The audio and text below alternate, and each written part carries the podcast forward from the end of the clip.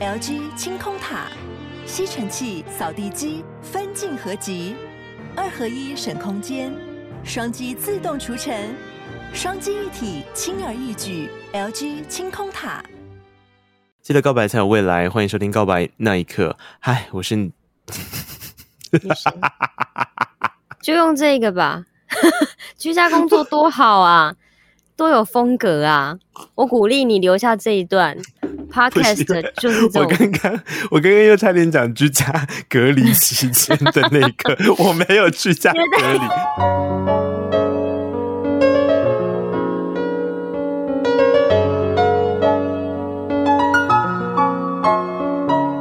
本期节目由杨小黎代言的优质保养品艾希妮赞助播出。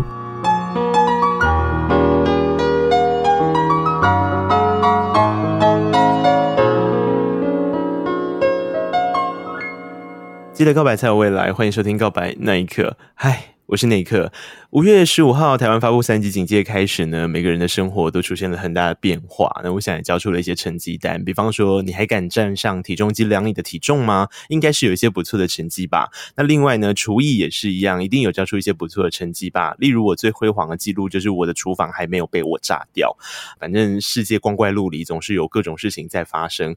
那我就会好奇说，这段时间的艺人到底在做些什么？每次打开娱乐版的时候，你总是会看见。没有什么内容，因为这些艺人现在全部都没有了工作。然后我觉得好玩的事情呢，是有些艺人还是外景节目主持人呢。那到底这段时间的外景节目主持人都在干些什么呢？我就打电话给了我最好的朋友杨小黎，我就跟他说：“哎，外景节目主持人，你要不要来我的节目上面跟大家聊聊天，聊聊到底这段时间的外景节目？”都怎么办呢？所以现在我就把他请到了空中来，我俩现在对着荧幕互相观看着彼此，随时随地有可能会断线。让我们欢迎啊小黎小姐，嗨 嗨，那个嗨，所有的朋友大家好，我是小黎。哎，好奇怪的感觉哦。怎么说？我觉得我现在好像就是有一种，就明明就是。老娘觉准备要睡觉了，但是我现在居然就是在录音，有 有一种你知道居家工作就会让人有一种错觉，就是哎我现在好像是在休息状态，但是其实我又要工作，所以其实那一个那个心理的那个调整是非常需要一种学习的耶。哎所以我很好奇一件事情，嗯，你们就是跟一般的上班族，就居家上班的上班族，会不会有同样的感觉？就是你永远搞不清楚什么时候上班，什么时候下班，还这件事情对艺人来说本来就没有所谓的下班时间啊。啊，我们从来就不知道什么时候上班，什么时候下班呢？啊？出 去出个外景，我哪知道今天几点收工？啊，所以其实我觉得，就是很多人在家里面，他们就真的是在等工作的艺人非常非常多，尤其是像拍戏停拍的啊，嗯、然后又或者是就是平常都是靠着可能上通告啊等等的，那他们的工作是真的停摆。嗯、那像我主持外景节目《在台湾的故事》的话，一开始我也以为就是。在家里就是去吃喝拉撒睡就好了，就是等着等着一起再继续出外景。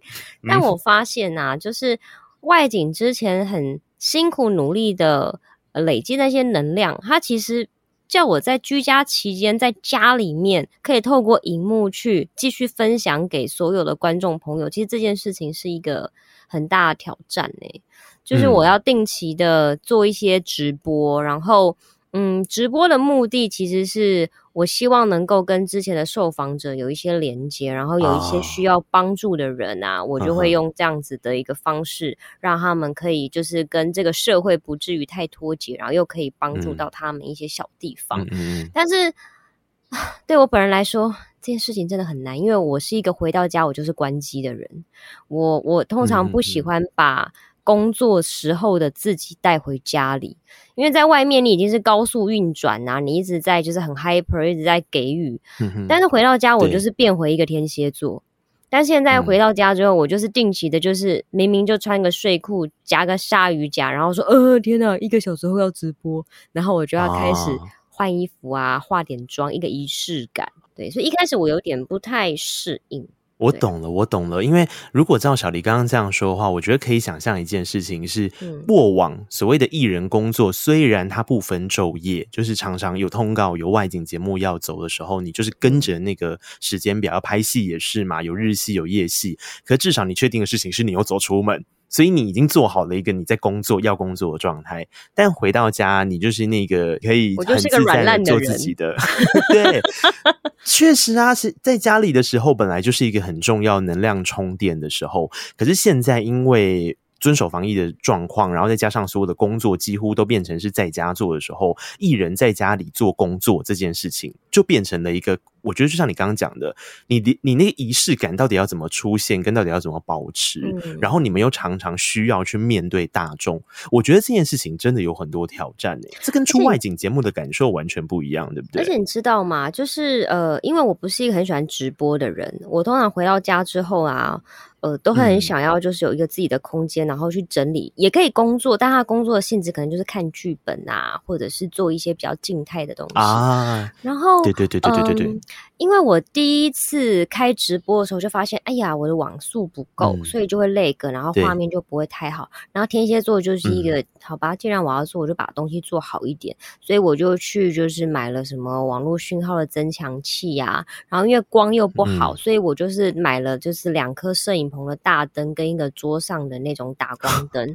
然后后来因为我们的 OS 又要在后置的时候没有办法去录音，那我没办法录音的话，我们节目就不能。能播嘛？所以我就买了一支很好的麦克风，啊、对，然后就是跟团队讲说，我可以在家里面录音。嗯、对，那如果当初我没有做这件事情的话，嗯、我们有三集的存档都不能播，因为我们没有后置的旁白。对，所以我就是一直在学，因为我其实不是一个三 C 控。嗯、那慢慢的就是你接到了一个工作，它需要你拍很好看的照片。然后你就发现，其实手机没有办法拍到一些你想要或者是厂商想要的东西的时候，像我前阵子就去买了一台新的相机。对，就是，嗯、呃，我觉得在家工作它是一种自我的要求，因为，呃，嗯、你当然可以说我在家里很多东西缺乏。但是，既然你要在家里面端出好菜来，你就要把你的厨具跟食材都准备好，对啊。所以你看，我就去弄了居家的摄影棚背景。嗯、哦，天哪，我买了超多背景，然后麦克风，然后三盏灯，嗯、然后还有新的照相机。嗯，然后像这一次可以跟你在空中这样子录音，也是因为我买了一个好的麦克风，然后还买了一个 mini 麦，对就是。在家里面，你必须要让自己有一个工作的心态，你就是要有一颗很上进跟学习的热情的心，嗯、不然你就会真的觉得算了啦，不要弄了。那，呃、嗯，其实，在家里面如果一直没有新的刺激的话，会很容易安逸下去。那后来也觉得，诶、欸，透过荧幕，其实好像艺人的力量真的可以给这些人一些温暖。嗯、我就觉得，诶、欸。那有意义的事情，好像也是可以让自己学习去做一下。所以，其实防疫期间，我觉得大家都在思考着到底可以做些什么事情嘛。比方说，可能很多 Podcast 节目就会开始分享一些，就他们专业跟疫情期间，比方说居家时间可以互相交流的心情啊，或者资讯等等的。艺、嗯、人在这段时间，我想应该也有非常多的部分是他们也在想，可以怎么样给自己尽一点心力。那外景节目主持人，我想一开始接触到最多的就是你过往的那一些受访者，我真的就有看到说，其实你花了很多力气在跟他们重新的连接，然后跟他们沟通，嗯、然后跟他们聊聊天，对不对？对啊，因为像我在谈的故事是从小琉球回来之后就开始三级警戒了嘛，所以小琉球的那一群受访者是我真的很想念，也很担心他们过得好不好的。所以呃，我们那一天的那个在谈故事的直播，就是跟他们聊一下近况，然后知道他们现在那里没有观光客，然后天哪，在海里面长大的孩子现在也不可以去海边，你就、哦、你就你就想象，天哪，我从小就在海里面走跳的人，现在。连海边都不能去了，那他们要维生，嗯、要有一些新的启发，所以他们就做了一个木工的那个工作坊，然后就用手工啊，用漂流木啊，做了很多漂亮的装饰品。嗯、所以我就真的在访问完他们之后，我就下了订单，然后我就收到了那个很漂亮的漂洋过海来到我家的小琉球漂流木所做成的小托盘啊，然后我的受访者就跟我说，他觉得很感动，就是嗯。呃一个节目结束并不是就断了，而是我们真的会心心念念的想着彼此，嗯嗯，然后又像前两天，就是我之前有访问过一个新巨轮协会，就是他们是一群在。路上街卖的朋友，那就是那个有卫生纸啊、棉花棒啊、好用的抹布啊的那些北北啊、叔叔的。对对对对。那。他们也没办法出来卖东西了。嗯、那我知道他们现在也遇到一些状况，就是搬到了一个新家，因为本来他们住在违法的铁皮屋。那好不容易就是大家努力几年，嗯、然后现在搬到了一个土城的新家。结果呢，因为疫情的关系，他们没办法出去卖东西了。然后土城的新家的房租都比较贵，所以我们就做了那个直播，就是希望让大家知道，他们的东西现在虽然不能去接卖，但是他们把它变成了一个百宝箱，就是可以用寄送的方式，大家还是可以帮助他们。嗯哼，对，就是。我就觉得，嗯，嗯，可能像以前的外景，就是虽然真的很辛苦，尤其我今天觉得天气超热，今天大概我觉得好像是有三十几度吧。嗯，哦，去年这种时间，我就是在大太阳下跑外景，衣服就是湿透了，换一件换一件那种状态。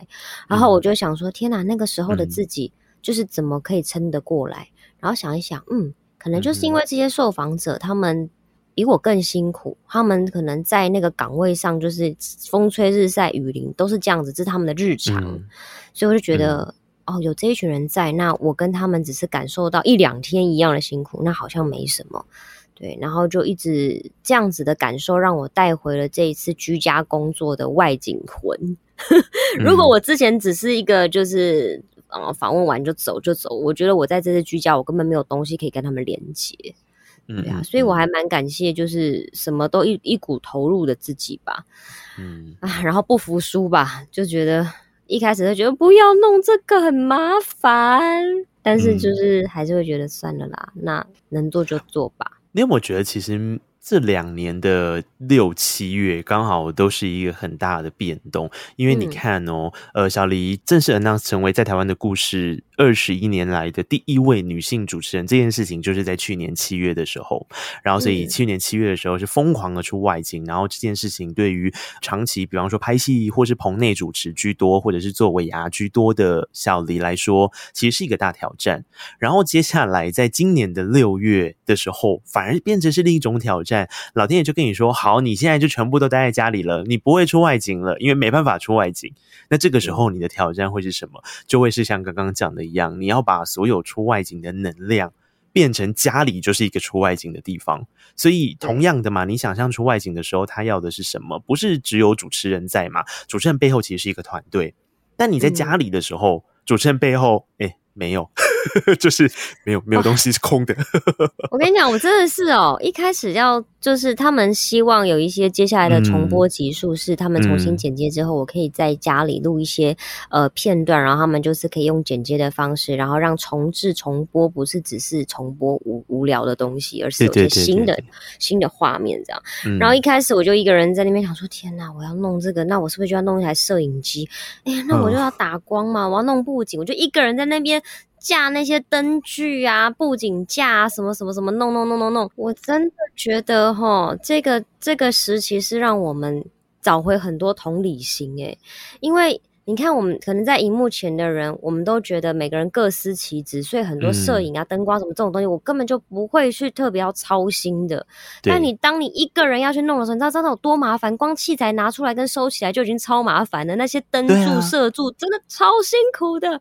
然后我弄一弄的时候，我就想说，我的团队呢？我的团队只能远端的，就是传一些文字稿给我。然后像我在直播的时候啊，我的网速，然后我要我的画面、我的灯光，然后。做就是一切的一切都是掌握在我自己的手中，我的团队只能在远端传 line，就是给我 run down，、嗯、然后跟他们现在看到画面怎么样，画面怎么样了，那我能怎么样呢？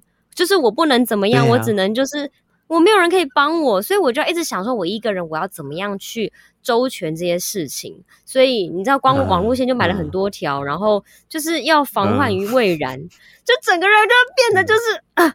要是发生什么事情的话，有有有，因为我今天就是跟小黎约好远端录音之后，我还没有开给他清单，然后他就今天就悠悠的问我说：“哎，那我要准备一些什么？”然后我就略略的跟他讲，我说我需要两只麦克风，然后什么什么什么。他说：“哦，这些都没有问题啊，那你需要打光吗？” 他已经到了一个完全有办法。呃，去设想整个在棚内录影的规格的环节来看待这一切。可是这个你要想，他刚刚有讲啊，这个在一开始疫情爆发的时候，压根就是没有打算要做这些事啊。到底招谁惹谁啊？那时候心情应该就这样吧。因为因为我觉得取决于每个人的个性，就是很多人、嗯、有些人是表演性格的人，那他们可能在家里就像很多很厉害的 YouTuber 啊，他们很乐于去分享剪片，然后跟大家就是分享很多他的生活。但因为我真的不是一个表演性格的人，我在家里面就是真的是做瑜伽运动啊，一个人可以就是待的好好的，然后冥想啊、静心啊、精油啊，我我是这个类型的人，对，所以你看，我要在一个这样子的环境中，然后让自己变成一个表演性格的人，然后再去跟观众接触，我必须要真的是想做这件事情，对，因为。我太直接了，就是很多导演都说我这个人情绪就是都写在脸上。嗯、我很喜欢这件事，跟我努力让自己喜欢这件事情，跟我就是不喜欢这件事情，完全看得出来。这就是我跟杨小黎为什么会是好朋友的原因啊！基本上我们这件事情是一模一样的啦。但我的 EQ 比他好一些。没有人是在节目上在亏主持人的，没有吗？你给我放肆！哎呀，说真的，因为这段时间我跟小黎也都没有办法见面嘛，但是我们其实还蛮常远端打电话，因为通常，比方说，我可以感受到他就是开始觉得。啊，要求我的时候，我大概就会嗅得出来那个味道的时候，我就打电话给他，我就说你可以说了。然后什么味道？是小苍兰的味道吗？我就 想知道。对，我就会听到非常多、非常多、非常多，就是很辛苦的过程。因为我觉得很多事情，就是你在那当下的时候，你都会比较焦虑，因为那个东西是立刻，比方说你说直播或者是什么，它其实是你要对整个团队，或者是你要对网络前面。在看着那些观众负责的，而且我跟你讲，我还有受访者。我一开始最大的那个直播那一场直播是在谈的故事的三十诶二十二二十二岁二十二岁。然后我要访问苍宪跟许孝顺顺哥嘛，哦、那因为那场直播是上千人在看的，那是我在家里面工作的第一场直播，嗯嗯嗯我真的超紧张，连电视、嗯、电视台的长官全部都是在看的。然后、嗯、呃，我就弄好万全准备之后，结果顺哥那里的网络不给力，然后我这时候就想到说：天哪，你看哦。我在这一端，我可能想说网络要怎么样怎样，但是对方可能他讯号不好，对方可能是临时他在那边的 WiFi 不行，那就是会有状况。但是上千人都爱看，对，所以就是那个东西是非常巨大的焦虑。所以当时我就觉得说，团队你们都不懂，你们都不知道直播没有那么简单，对。但是因为我第一关就是个大魔王，所以后面我就觉得游刃有余了，然后我就觉得我长大了，我真的耶。我觉得很棒。哎、欸，你自己有没有想过说，其实刚开始出外景节目的时候，好像也经历了这样的一个过程啊？因为就我认识的你，似乎也是哎、欸，在一开始的时候，就立刻是一个很大的挑战，或是可能大家对你的期待是要有一个很大的不同，或者是什么什么的，然后你反而会有一点点乱了方向，或者一开始的时候那个挑战是大到你比较难招架，但后面找到了一些步调。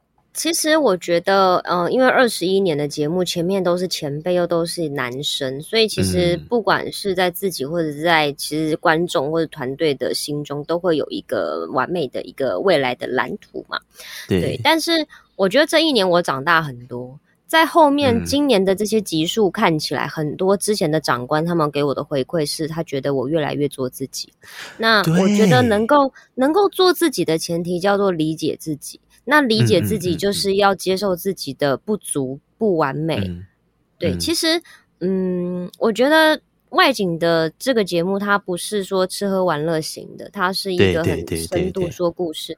那我带着大家去看故事的这段期间，我自己要非常的坦诚，嗯、然后我要很率真的去感受对方给我的一切事物。没错，其实它能量消耗是非常大的，所以我必须要越了解自己。我才能够用最真实的态度去面对对方。嗯，那。嗯我不能变成完全是帮观众服务的人，我变成是观众跟受访者之间的桥梁。嗯，那这当一个桥梁，他就必须要很有感同身受这件事情啊。所以，嗯、呃，我这一年吧，我觉得自己呃舒服很多，嗯，就是好像也。不觉得说一个节目的成败是我一个人去负责的，对，而是每一个团队的小螺丝钉，他们都一起有这样的信念，才能成就这件事情。咦，你还在吗？那一刻，嗯，是我吗？断掉吗？等一下，哇，这就是居家工作嘛？是不是？好了，好了，好了，可以了，可以了，我们回来了，你就继续说吧。所以你觉得这个不是你一个人的事情？呃，以前我都把自己看得太重要，就是当然就是在一个团队中，每个人各司其职，嗯、但是呃，那是大家一起出来的心血。那我就是在荧幕前面最、嗯、对啦，就是最前面在那边遮风避雨挡子弹的那一个，因为大家。观众看到的是我，那我的呈现就代表了所有人的心血。对，对，所以其实，呃，我现在就会在每一次在检讨收视率啊，或者是呃，他们后续都会做一些的，比如说这一集的回馈啊，或什么的时候，我就会想说，嗯，这一集的哪一个点让我自己很感动，嗯、然后又或是，嗯，哪哪一集的什么这样的受访者，我应该可以用更好的方式跟他互动，对，就变成他是一个不断学习的状态，而不是一个只求成果的一个结果，对。对这样子去想，他就会觉得每一段旅程都有他的收获。嗯。那把自己放开之后，把自己缩小一点，然后去看这样子的故事，其实反而会比较舒服欸。对，哎，我很好奇一件事情，哎，就是大家对于做外景节目这件事情啊，观众到底会有哪一些的指教？因为比方说，我我可以想象到，像我们做声音的人啊，通常听众的指教是什么呢？就他可能觉得说声音大小声不平衡啊，嗯、然后或者是说，那主持人讲脏话啊，以前做广播的时候啦，嗯、或是播一些不适合的歌曲啊等等的。那但是外景节目，就是很多观众是从头到脚都可以有意见的。就是哦，比如说，有时候你对一些事情的态度，你我就是这种态度，或者是反应，他就会说你很假，你很假，你笑的很假。但是对不起，我笑起来就是眼睛会笑，跟有酒窝怎么办？嗯，嗯嗯就是连笑容他们都会说有点有什么有点假，反应很假。这东西最好是那么好吃的，但是我就是觉得很好吃啊。嗯，那怎么？然后如果你太内敛的话，他们又觉得说你为什么？哦、就觉得对，就是一个就是插头什么。现在都已经很少有这种声音了，是一。开始接的时候，嗯，我觉得人本来就是一种熟悉感的动物。啊，你当有了熟悉感之后，你很多东西你就不会去去放大跟吹毛求疵，嗯。不然以前怎么衣服穿什么啦，然后什么刚刚讲了哪一句话，连哦，但有一个有一个状况是我特别去跟那个观众，也不是吵架，就是跟大家讲道理的。那一集在介绍一个剧团叫逆风剧团，然后因为那一集其实我很、嗯、心情是很矛盾的，因为我的受访者他们是帮助一些呃叛逆的少年走回正途的一个剧团，但在我们录影的过程当中，有一个主要的负责人他想不开，所以所以他自杀了，所以其实那一集对我来讲冲击是非常非常大的。那在最后一的最后一刻，我们一直在就是想念那个受访者的那个追思会的时候，我就跟其他来参加这个追思会的这个机构辅导过的小朋友们，就是说，你们去抱一抱团长。对，嗯，那嗯嗯那当然就是他们是家人，那家人给的力量才是最大的。嗯、我是一个旁观的客人，但是我是去感受他们，对，对我不能就是反客为主啊。嗯、然后就有观众说。为什么自己不去报？你真的没血没泪，还叫别人去报？你自己不会去报，你不配当一个主持人。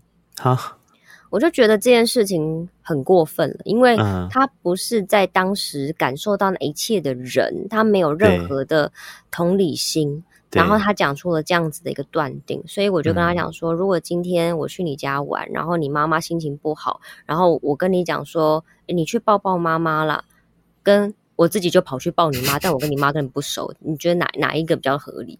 嗯，对，嗯嗯嗯、所以呃，我是会跟粉丝呃互动跟教育一些观念的人，因为我觉得你不要抹煞了很多在那个时候那些真实的东西，因为它不是戏，它是一个真实人生的故事，对，不可以用戏谑或者是太轻佻或者是批判的方式去看。嗯嗯嗯，哎、欸，我觉得这件事情就必须要回到刚刚小李所讲的，其实这是一个外景节目。那外景节目它本身有节目的制播流程，跟有节目本身的脉络性在走。嗯、那或许你最后看见的这个是一个一集四十五分钟，哎、欸，它可能出了两趟或三趟不一样的主题，天四天，谢谢。我我我觉得这件事情必须可以跟听众做一下说明，就是在台湾的故事到底是怎么样去执行一集，就是大家。他所看到的这个四十五分钟的内容啊，一开始的时候，我们会各自找出觉得可以去访问的主题。然后企划就要很辛苦的去一个一个访问，写完大纲之后给主管过，看他到底能不能变成一个故事。然后那个本就会一改再改。但是因为那个只是一个大纲，所以其实在我来讲，他们通常都是给我大纲，他们不会给我太详细的内文，因为他们想要的我就是一个在当地很感受、很真实、很冲击的一个实境的感觉。对，所以其实呃一开始他们。在刚合作的时候，他们给我一些很详细的资讯，因为我是一个爱做功课的人。对，对，对。但后来他们发现，哎，其实有时候其实让我自己去撞，反而东西比较好玩。所以这最当场、最及时的感受跟反应啦。对。然后团队他就会让我很。很自由的，当然会寻一个脉络，就是它的重点是什么，这些我东西、嗯、东西我都知道。但是一些很很比较细微的细节，他们就是现场看我的反应。所以其实，在现场的时候，我的反应、我的感官是要打得非常非常开的，我的脑袋是非常非常高速在运转的，我要听得进去，又要马上说得出来。对，然后。呃，我必须要知道我的受访者他是习惯讲台语、讲国语、讲英文，然后什么东西是让他最舒服的状态，他可以讲得出来的。他不想要讲的点是什么，跟他想要表达的渴望是什么，这个东西我都是在瞬间跟他谈话的过程当中，我必须要评估的。嗯，然后我可能在当场看到一些景色、一些特殊的东西的时候，我必须要带着观众去看，所以我的好奇心要非常的旺盛。嗯，那当然，编导他们就是在现场，就是看我现场的状况之外，他也要，我也要记得他们。跟我讲的一些重点，嗯，所以回来之后，我们常常会一集四十五分钟，但是其实我们拍了三四天以上，啊、对、啊，我们都要把最精华的东西把它剪进去，所以其实有一。些人的篇幅没有办法很大，对、嗯，那我们要怎么样让他在一个简短的时间里面，让观众马上有共鸣，并且进入他的故事，然后并且从他的故事里面去理解到一些人生的道理，这是非常难的事情。通常一个受访者只有十五分钟，但是我们可能访问这个受访者的东西，我们就访问他两天。嗯嗯，那我必须要很快的去打开这个受访者。嗯，我我很讨厌遇到一种状况，是对方已经有备而来的。只讲他想要讲的。啊，嗯，我懂，我懂。对，我就会觉得说，你没有跟我交流的话，嗯，其实我会觉得很可惜，因为观众就没有办法感受到你最真诚的那一面。以前我会觉得，哦，天哪，他为什么不跟我交流？我会有点自责。嗯，后来我觉得那是每个人的选择吧。嗯，嗯，那如果你选择要让观众感受到那样子的你，我觉得也 OK。嗯嗯嗯，对，嗯，就是我觉得我。掌控性越来越不会那么强了，嗯，很多东西我会让它顺其自然的去发生，嗯，那这个东西才是在台湾的故事的精神。因为我觉得从一开始小黎在去年的时候接的时接的时候，我知道有一些挑战。那这些挑战的过程，我自己的感受是小黎会很用力的想要接住他。那接住他对他来讲是一个自我课题的成长跟长大嘛。可是其实，在接触的过程，他难免会接收到很多外面的声音，去提醒他跟指导他，或许可以怎么做。但这些声音是或许来自观众。或许来自他自己，或许来自团队，或许来自刚刚讲的受访者，其实是四方的、啊、对四方的东西。然后四方的东西声音不是四种哦，可能是四百种、嗯。然后所以你要怎么样在这里面慢慢的长出一个自己的样子，而且这个样这个样子是可以跟在台湾的故事这个节目做对话的。我觉得其实非常难呢、欸。我会一直看自己的节目，嗯，然后我会很明显的知道我喜欢哪一段的自己，我不喜欢哪一段的自己。嗯嗯嗯，然后哪一段的自己是舒服的，跟哪一段的自己是勉强的，嗯，对，所以其实就像你们录 podcast 的这些声音工作者们，也要逼自己去听自己的声音，你才会知道自己哪里要再改进，然后自己哪里很好，嗯、给自己多一点信心。嗯，啊，你看我现在手忙脚乱的原因就是，你就觉得我今天是要跟你聊天，对不对？然后我也不会像上次这样子慎重的招待你，给你准备一些礼物，对不对？我告诉你，我就是有办法准备哦。你一定会准备好。你也烦哎！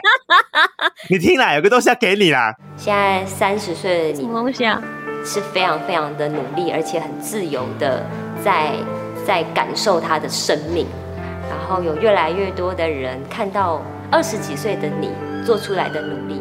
我觉得小黎是一个充满好奇心的老灵魂，也是敢于尝试的胆小鬼。也就是说，他是不断在自我拉扯，一直在进步的一个人。我对小黎的第一印象是，他很聪明、很活泼、很机灵。更长久的相处下来，我觉得他是一个心思很细腻的人，然后他很体谅。每一个人，实际和你出了外景之后，这一年来，我发现其实你确实非常的随和敬业，而且尊重团队，会用自己的角度及观点生出非常漂亮的一朵花。小黎他仿佛有魔力一般，总是能够很快速的融入每一个人，然后一段一段的带出每一个动听感人的故事。明明双腿发软，还是从高楼跳出去。明明熬夜熬到腔调，还是打起精神说说笑笑。谢谢最敬业的女明星杨小黎，谢谢你用最温暖的笑容，让每一个在台湾的故事更有温度。纯真无敌这四个字是你在大崎村呃所留下的一个结语，那这也是一直互相共勉之，让我们在台湾的故事可以持续走下去的动力。嗨，小黎。二十二年的节目，说没有包袱是不可能的。谢谢你非常勇敢地接下了任务，真的是一个女汉子诶。而我觉得这就是你的魅力跟特质。我相信我们团队一定能一起开创出属于这世代的在台湾的故事。这是什么样的工作？Oh my god！一起带大家去大。希望你能永远做你自己，杨小黎，因为你真的非常的棒。我觉得她很棒，谢谢你。我是哪班的？每周二晚上十点半，在台湾的故事，杨小黎和你不见不散。送你一周年的礼物。哎、欸，我哭的比上次更惨了耶！哦，我好有成就感哦！通常来上第二次节目，还可以让他哭这么惨的，我是觉得蛮佩服的。我刚我刚听就是，好好好，我来介绍一下这个吧。制作的过程哈，这个制作的过程呢，就是一开始你听到的那个人是你自己。你自己说的一段话，你自己说的那段话，是你三十岁的时候会开始回想二十几岁的那些努力，好像慢慢的真的会有人看见。那接下来你所听到的每一个人，就是包含听众朋友听到的每一个人，就是在台湾的故事，这整个团队的成员，它包含了制作人欣姐，然后还有监制孟黛姐，那另外企划盛琦，编导蔡嘉欣，然后编导梁家豪，策划静怡。还有企划姚明，也就是你的这所有团队成员。哎、比天眼睛会很肿。你你真的是很夸张。可恶！哎，我、嗯、我知道你会录东西给我。啊，对啊，我想说你，嗯，你怎么渗透进去那个团队的？你是间谍吧？你北韩来的？嗯。哇！不是，我刚刚越听觉得，我我以为又是同学，嗯、然后我就越听越觉得不太对，然后，嗯，哎。笑屁呀！哎，我我我觉得听众朋友现在因为没有画面哦、喔，他们应该没有办法知道我现在哭的有多惨。但是我从鼻音的方式，已经从杨小黎变美环这件事情，应该是可以 可以让他知道我现在哭的有多像猪头吧？呃，哇，我觉得很可怕，因为那个东西是呃呃，他还在进行当中，然后对啊，因为大家都很辛苦。就是那个辛苦是别人看不到也感受不到的，就是你可以知道，呃，企划一开始在发想，在被盯好几次，一直修本的时候，跟那个导演他们在剪接完之后要审片的时候，就是你的，你看到的每一集，它并不是就顺顺利利的出来了，它必须要很多人的。的耐受力要非常高的人才能待在在台湾的故事。嗯，我们当初的大佬就等于是创建在台湾故事的那一个龙哥，他那时候面试我的时候，嗯、他跟我说，他说在台湾故事是一面照妖镜，嗯，它可以让你好的变更好，但是坏的也更坏，嗯、所以就是取决于你是一个怎么样的人，嗯，对啊，所以我觉得我们这整个团队的每一个人都很善良，但真的必须要很善良才能待在这个团队里面，不然。他就会被霸凌，因为他是异类。我我觉得这就是一个怎么讲呢？一个外景节目在四分四十五分钟，你看嘛，扣掉广告一个小时的时间，它其实只能交出四十五分钟的袋子。可是这些袋子，它所代表的其实是一个团队非常努力制作。其实所有的娱乐产业的事情都是这样，娱乐产业大家永远都是看到。最前面的那一个人，但那个人当然他承受了非常多的压力。可是其实有些时候，那个压力不是只有来自于他捍卫完自己就好了，不是，是因为这个在前面的人，他要去想着这背后是一个团队。所以其实当这个效果不好，或是当这个东西呈现出来是被批评，是被有很多莫莫名的去脉络化讨论的时候。其实是前端这个人也会想着后端这些人何其我我跟你，他们这么认真的在做。真的，我我有时候做很多事情哦，是因为我真的很爱团队里面的每一个人，是真的。嗯、因为，嗯、呃，你会因为每一个人的某一个坚持不放弃的点，而你会想要去保护他们，捍卫他们的努力。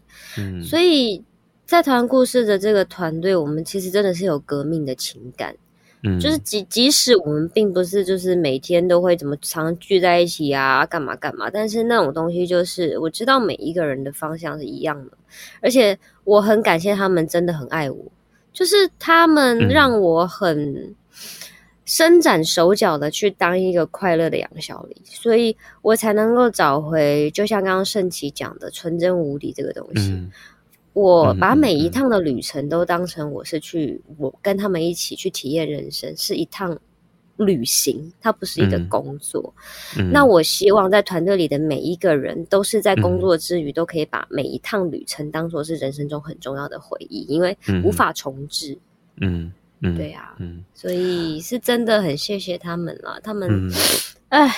对，我这么敏感的人哦，嗯，一个人他把你当成只是工作伙伴，跟他真的有真心在爱你，嗯、很明显的，嗯，对啊，所以真的要谢谢团队的每一个人啊，我真的是哦，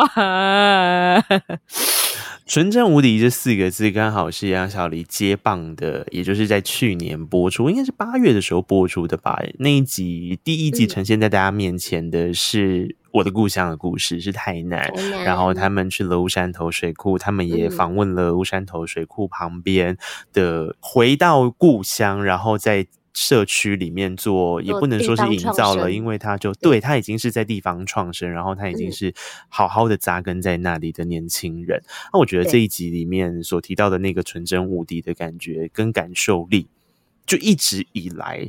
跟着节目在成长的过程，其实并不是变得世故，或是变得好像我更知道怎么 say。就像小黎刚刚讲一样，哎，我做节目做久了，我现在就知道了。反正我就按照同一个 SOP，我仿谁的时候，我就哦这一点这一点这一点，那对方就自己。我们俗称或戏称的叫做自动导航模式嘛，就是我就有一个固定的方式走。其实没有，你会看到小黎是每一集每一集包含了团队成员也这么说了。其实真的是一是有那个本事让受访者去开出一个属于自己的很漂亮的一朵花，然后二是小黎是真的每一集跟着那些情绪。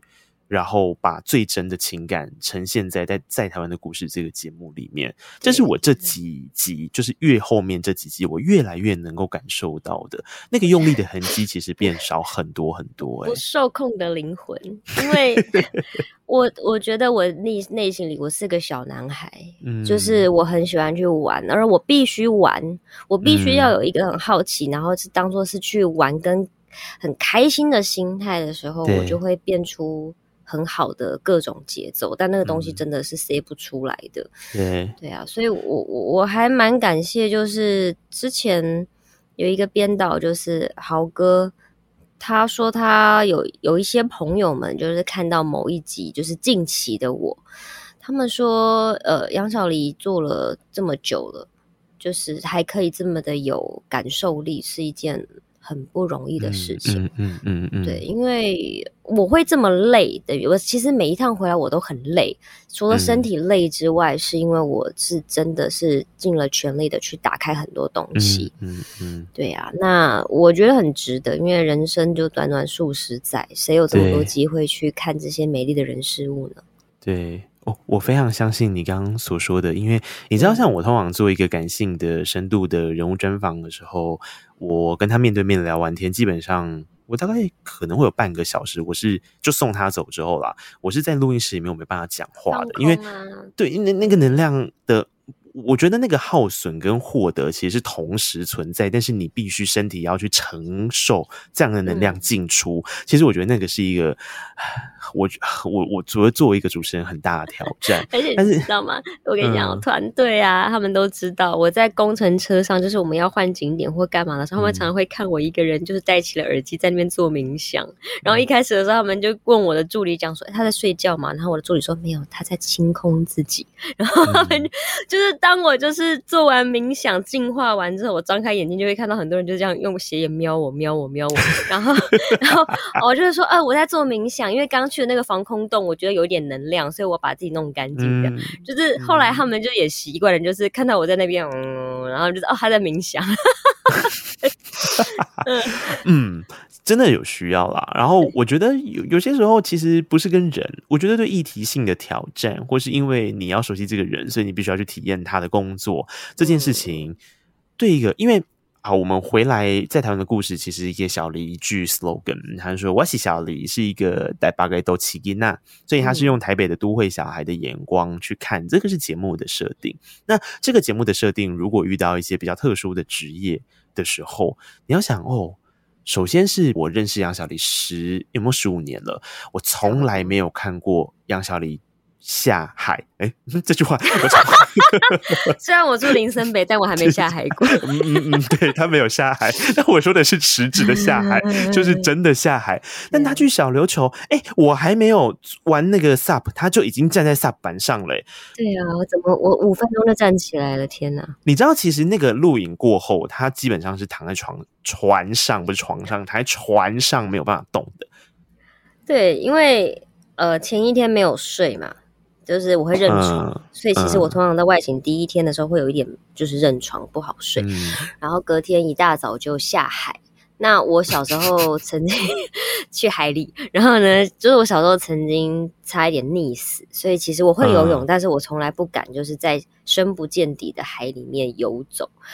然后那时候他们就是跟我讲说，其实没关系啊，你只要去 sub 玩一下就好了。然后我就说，那你们还准备了什么？他说，其实是有浮潜的。我们大概准备了十套的课程，对，就让你一次体验哦。对对对对，但我就是认真的不，不二话不说，我就上去，因为我想试试看。然后那个 sub 我就真的就站了起来了，然后就、嗯、就也不知道为什么的，接下来我就很顺其自然就是开始浮潜，也不知道为什么，我就跟教练说我会游泳，我就把救生衣脱掉了，嗯，然后。我下了海，下了海，我进去海里之后，我就看到了那个海龟，真的太可爱了，我就忘了自己从来没有潜过水，所以我的那个呼吸其实是很紧张，uh, 但我自己没有发现。然后因为在海里面游泳真的是需要跟海浪就是对抗。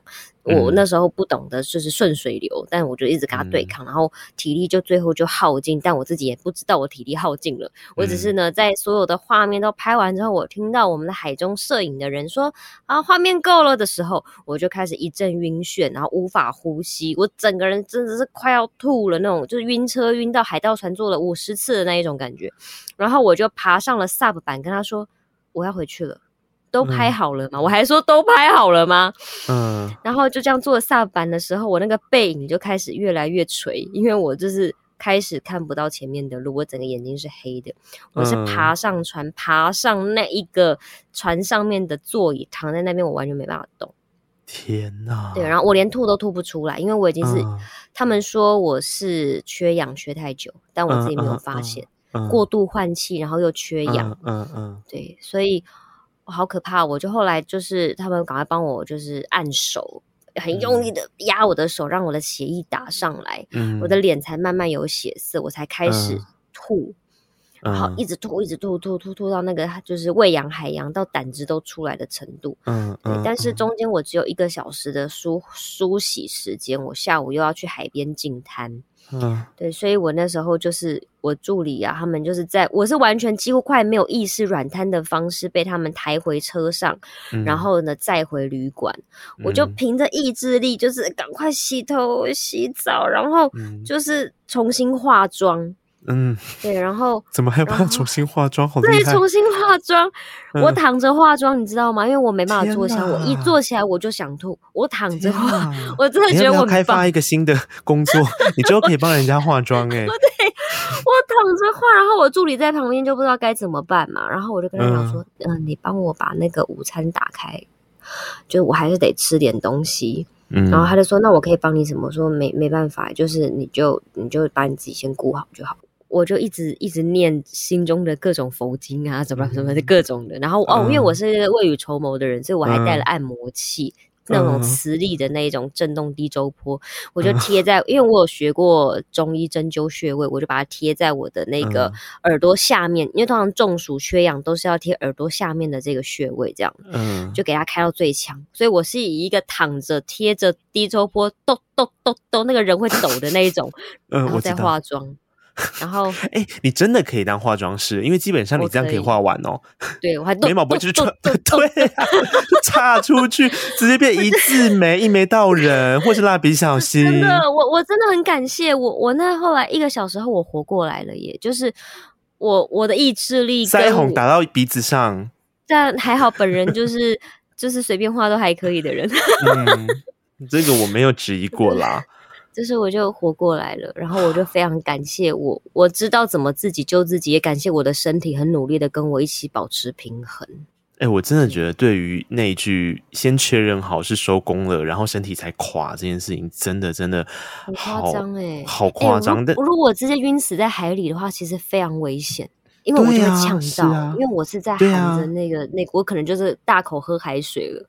嗯，的确是，的确是。真的是说拍完了吗？拍完了吗？而 且因为在海里还不能问，所以我就是这样、嗯、一直用笔的，OK 吗？OK 吗？然后他们说哦，对，就上岸就整个昏死。天呐，好吧、嗯，而且你知道，其实我我觉得对小黎的认识认识那么久，除了我知道他怕水，就是有关他刚刚讲的这件事之外，嗯、我也从来没有，比方说他从来不会说，哎、欸，我们在正大，那我们去搭猫缆好不好？从来不会有这件事，因为他怕高，然后怕高这件事情呢，我真的从来没有想过，他居然会去体验，就是因为。采访的需求，然后试着从对从外墙悬吊，然后一开始的时候跟我讲说六楼五楼怎么可能？你不可能，你只能从一楼半顶多，然后最后他还是有两倍耶，他变三楼，就是但我我很欣赏小黎说的一句话，小黎说，因为其实当时一开始节目的设定是希望他从五楼下来嘛，对不对？对。那可是其实小黎后来是从三楼下来，但小黎说了一段话，是他会认为说，其实呃。节目这件事情的呈现，跟你你自己的能力在哪里？你会不会因为怎么样造成其他所有人的困扰？这件事情必须是要绑在一起思考的。它不能够是为了做一个节目效果，反正我就大胆，我眼睛一闭我就下去了。不是，因为很多人要 take care 你的安全，然后这个时候的状况其实是会劳烦到所有人的。而且我觉得我长大的原因是，小时候的我一定会觉得老娘就是从四楼翻给你看，嗯，但是我那时候的脑袋思考是，我的身体愿不愿意接受这件事情，嗯，那如果我身体不愿意接受这件事情，我却硬去做了这件事情，那观众会觉得好看吗？还是他们只会觉得就是你一个很逼自己去做某件事情，然后心不甘情不愿，然后又吓个半死的状态，那没有人是舒服的。对对对不对，对？所以我就觉得，我就问我的身体，我当时一直在问我的身体，我说你你要不要下去？嗯、好，你要，因为你想要体验一下，你才能有同理心。好，我懂。嗯、那你可以从哪里下去？六楼吗？不行，你脚在抖，嗯，你会害怕。不行，不行。而且那时候我肩膀的伤还没有好，就是之前也是出外景，我的那个右肩膀的韧带撕裂伤其实还没有好，嗯。然后我就跟自己说：“那你从哪里开始？三楼吗？三楼可以是不是？好，那你就试试看咯。”我一直在跟自己对话，嗯嗯，嗯，一直在这个跟自我平衡、妥协、沟通好之后，我才做了这个决定的。嗯，对，所以其实那个时候编导他们就跟我说，没关系，你真的不用下去，你真的不用下去。可是我知道节目它其实需要一些冲击。那对我本身来讲，我也觉得在安全的情况下，我也想要知道这些工作人员们他们有多辛苦。以后我们看到他们在工作的时候，我可以更感同身受的去帮他们加油。嗯，这是我的理念嘛。嗯，那那我就做了这件事情了。那我觉得我不后悔，因为我身体就跟我合作了，因为我有问过他。嗯嗯嗯，对呀。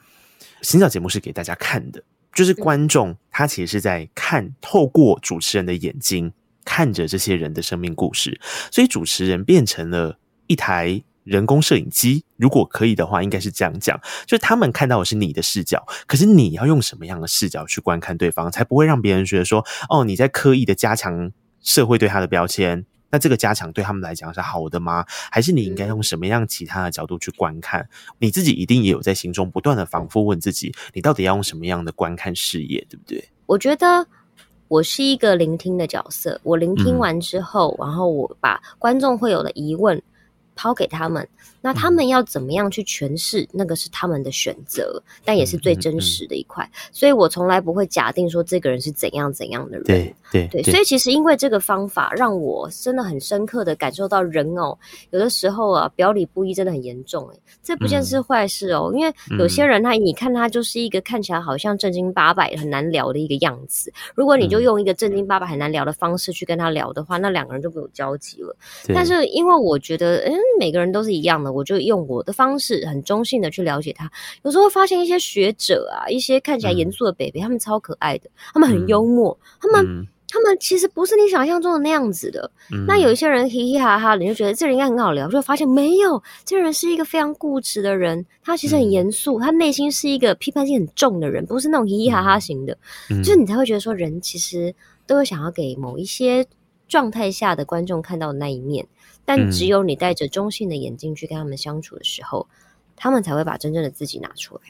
说真的，你自己印象最深刻的有没有哪一集，或是哪一个受访者，真的让你觉得你学习到了很多，或者你观察到了很多啊？诶、欸，每一个人都是我的老师诶、欸，但是、嗯、呃，有一个九份在专门掏金的阿北，他掏金啊，嗯、已经掏了一一世人及细郎啊。嗯、然后呢，那时候我第一个就说阿伯，你就搞的呢。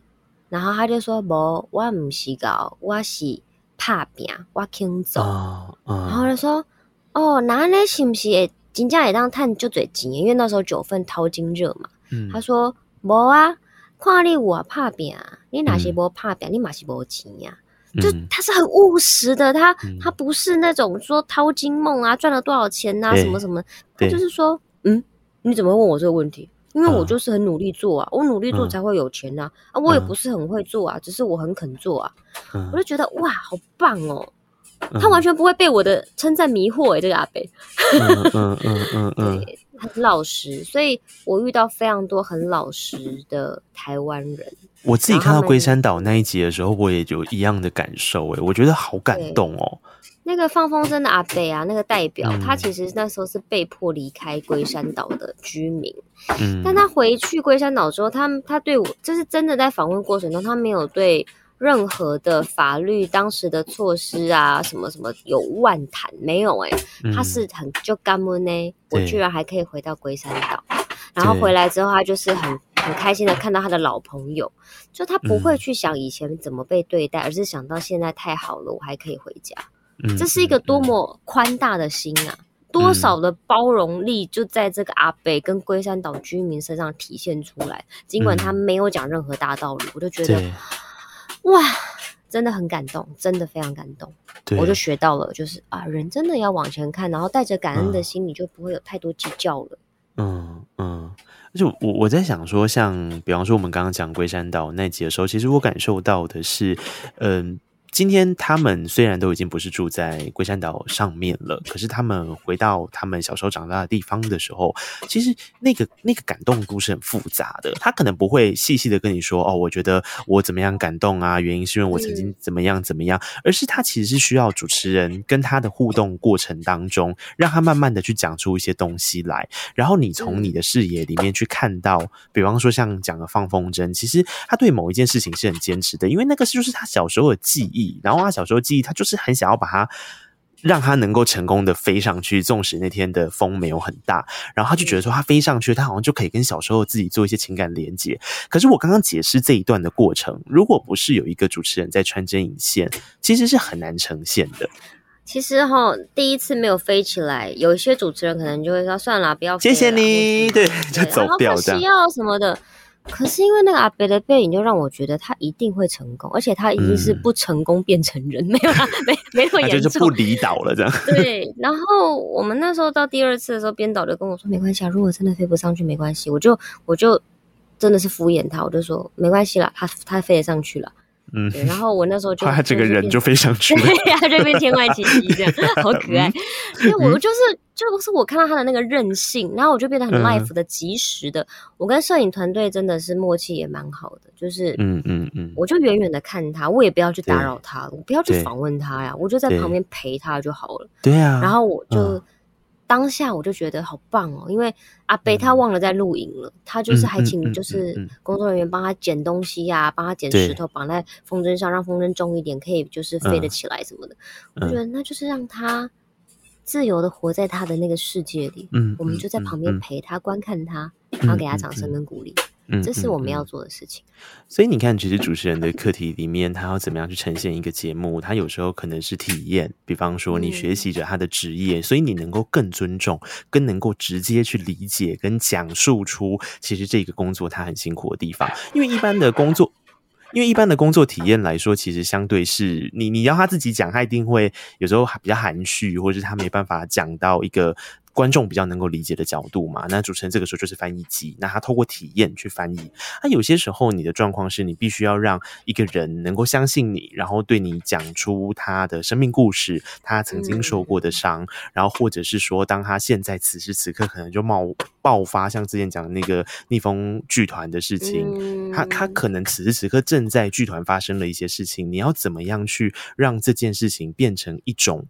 对你来讲是，或是对观众来讲是，真的能够感同身受，然后还能够让这样的东西呈现在大家眼前的。但有些时候，主持人是你根本就不要做事情，诶，你就是在旁边陪伴他，就像刚刚讲的龟山岛一样。所以每一次的状况都不一样，没有办法先 rehearsal 的。对嗯，对。但是有一个要点就是你的心要够定，你的观察要够敏锐，嗯、然后你要够平衡。嗯，对啊，因为有的时候的一些陪伴。呃，是必要的，但有的时候的一些呃，要把他们激发起来，那又是也是必要的。所以你要一直去调配自己的速率，嗯、但是呃，要做的事情是，你必须非常有耐心，你不能急躁。呃、对，那是我在大唐的故事这样子一年来我学到的东西，就是很多时候留白，很多时候倾听，其实比你一直讲东西是更有魔力的。嗯嗯嗯嗯，我相信。那接下来，我想不久后我们都应该要期待疫情可以解封，大家可以在外面透透气，嗯、那外景主持可以恢复原本的状态了。在台湾的故事，你也主持一年了，说真的，你自己接下来之后有给自己什么样子的期许吗？我的期许就是让自己能够每一天都充满各种新的期待。